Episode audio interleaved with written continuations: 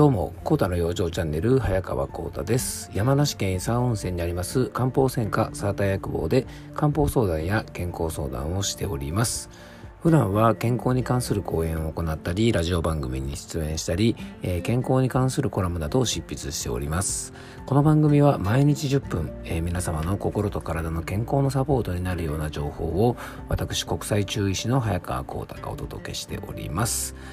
えー、さてですね、えっと、まあ、これ収録してるのが日曜日なんですが、あの日曜日にですね、えっと、朝のジョギングで、山梨県にはですね、あの、小瀬スポーツ公園っていう、まあ、大きい公園があってですね、一応まあ、山梨県では一番大きい、あの、いろんなスポーツ施設がある公園なんですが、あの、自宅からですね、往復15キロぐらいなので、たまにジョギングに行くんですが、あの、日曜日ですね、行きましたら、まあ、かなりたくさんのね、家族連れの方で賑わってて、まあ、確かにね、感染の心配もあるんですが、あの、ちょっとずつやっぱり日常が戻ってきたなということで、えっと、やっぱり楽しそうにね、遊んでるお子さんたちとか見るとね、ちょっとなんか、あの、気持ちが安らぎますよね。で、えー、でもね、非常にあの、やっぱ気温が暑くてですね、皆さん暑そうにね、いろいろ水分補給なんかしながら、あの、遊んでいるところを見てたんですが、やっぱこれだけ暑くなってくるとね、結構食欲が低下している方もね、多いんじゃないかなと思います。で、そんな時にね、結構あの、あい活用するのがですね、皆さんあの、さっぱりとした食べ物ね、で、日本の伝統的な食べ物、で、しかもタンパク質が取れるっていうことでですね、皆さん結構お豆腐ね、あの、夏場の冷ややっこなんかはですね、結構愛用されてると思うんです。で、夏場の冷ややっこはですね、体の熱を取ってくれて、口当たりも良くてですね、食欲が低下した時でも、まあ、美味しく食べれるね、僕たち日本人の大事な食べ物なんですよね。でそんなお豆腐に、えーと、欠かせないのがですねやっぱり薬味ですよね。まああのお醤油だけかけて食べる方なんかもいますしそのまま召し上がる方もいますがやっぱりちょっと薬味を使う方がね多いと思うんです。で実はねこの薬味というのは、まあ、薬の味と書きますが、もともとですね美味しく食べるためだけにあるわけじゃないんですね。実はですねこの薬味というのは非常にあの体の健康にも役に立つ素晴らしいものなんですね。で夏におすすめの薬味はですね体の湿気を取ってくれて発散作用があるですね生姜とかネギとか山椒なんかが非常におすすめですね。あとこう刻んだシソなんかもですね香りが良くて、えー、夏の冷ややっこのねお供としては非常におすすめなのでぜひですね冷ややっこ食べるときはねあの薬味なんかも上手に活用して、えー、食べていただけたらと思います。で冷ややっこだけだとですねどうしてもあのまあタンパク質の補給にはなっていいんですが、えー、人によってはですねちょっとエネルギー不足になったりとかタンパク質不足になっちゃうこともあるのでさっぱり召し上がるんでしたらね僕割と好きなのが冷ややっこにですねツナ缶を乗せて、えー、食べたりとかあとサラダチキンを乗せたりとかしてねタンパク質をさらに追加して、えー、さっぱりとね食べれるようにしてあげるといいんじゃないかなと思います。あとね、付け合わせに、やっぱりね、汗で失うね、ミネラル補給にもなるようなものってことで、あ、すいません。あの、わかめとかのですね、海藻類なんかも加えて、えー、豆腐サラダっぽくしてもですね、あの、バランスが良くて、えー、すごくおすすめだと思います。はい。ね、ぜひね、夏場の食事がうまく取れないなんて時はね、使ってもらえたらいいと思います。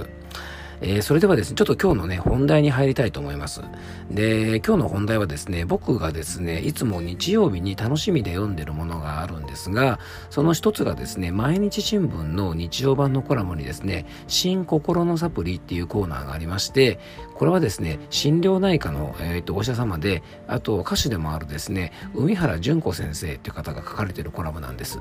僕ね、多分ね、えっと、3年ぐらい前かな。に、えっと、海原先生のご講演をですね、一度、あの、東京だったかな、どっかでね、一度聞いたことあるんですね。あの、非常にお話も面白かったんですが、あの、今回はですね、この、僕がいつも好きで読んでいる海原先生の、あの、コラムで、毎回ね、いろんな気づきを与えてくれるとっても面白い、面白いコラムなのでね、あの、機会があったらぜひ一度読んでいただきたいなと思うんですが、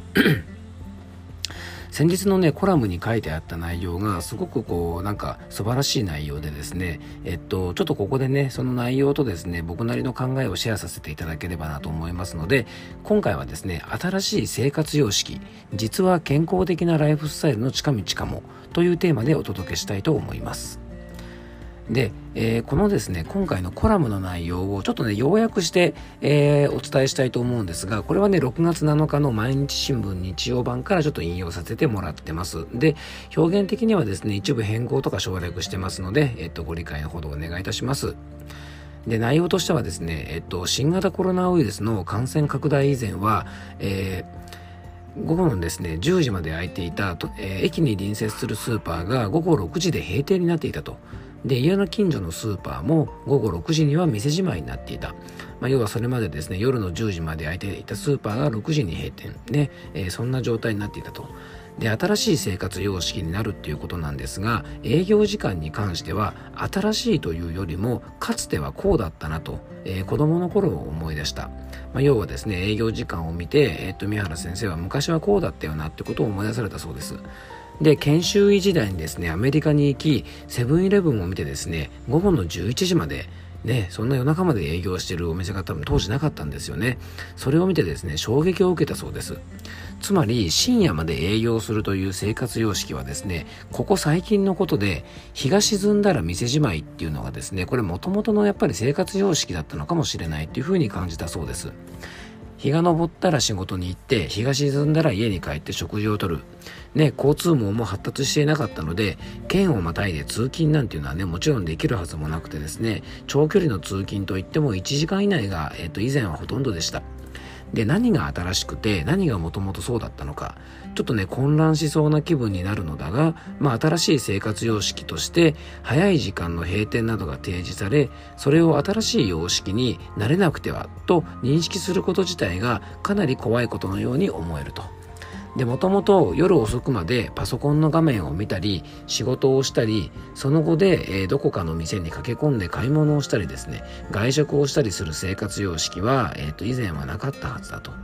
で、新しい生活様式ではなく、かつての生活様式を取り戻し、新しいテクノロジーと融合させるということが、まあ、これからの暮らしの適切な、えー、形ではないかと思うというふうにですね、え、書かれてるんですね。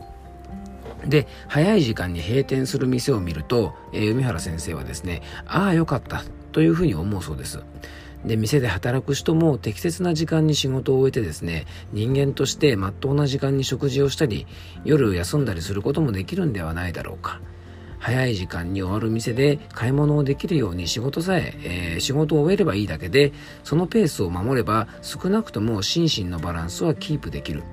そして心身のバランスが保たれて人への思いやりのあの心も縁も生まれてくるのではないでしょうかというふうにですねコラムの中でおっしゃってるんですね。えー、皆さんいかがでしょうか僕はですねちょっといろいろ考えさせられたんですね。で、えっと、まあ、何が正解で何が不正解なのかっていうことをですね、ここで僕ちょっと言いたいわけではなくて、まあ、今回のコラムでですね、これをお伝えしたかった理由は、えー、紹介したかった理由はですね、その内容にもあった、な、ね、何が新しく、何が元々なのか、混乱しそうな気分になるが、新しい生活様式として、早い時間の閉店などが提示され、それを新しい様式になれなくてはと認識すること自体がかなり怖いように思えるっていうところろです。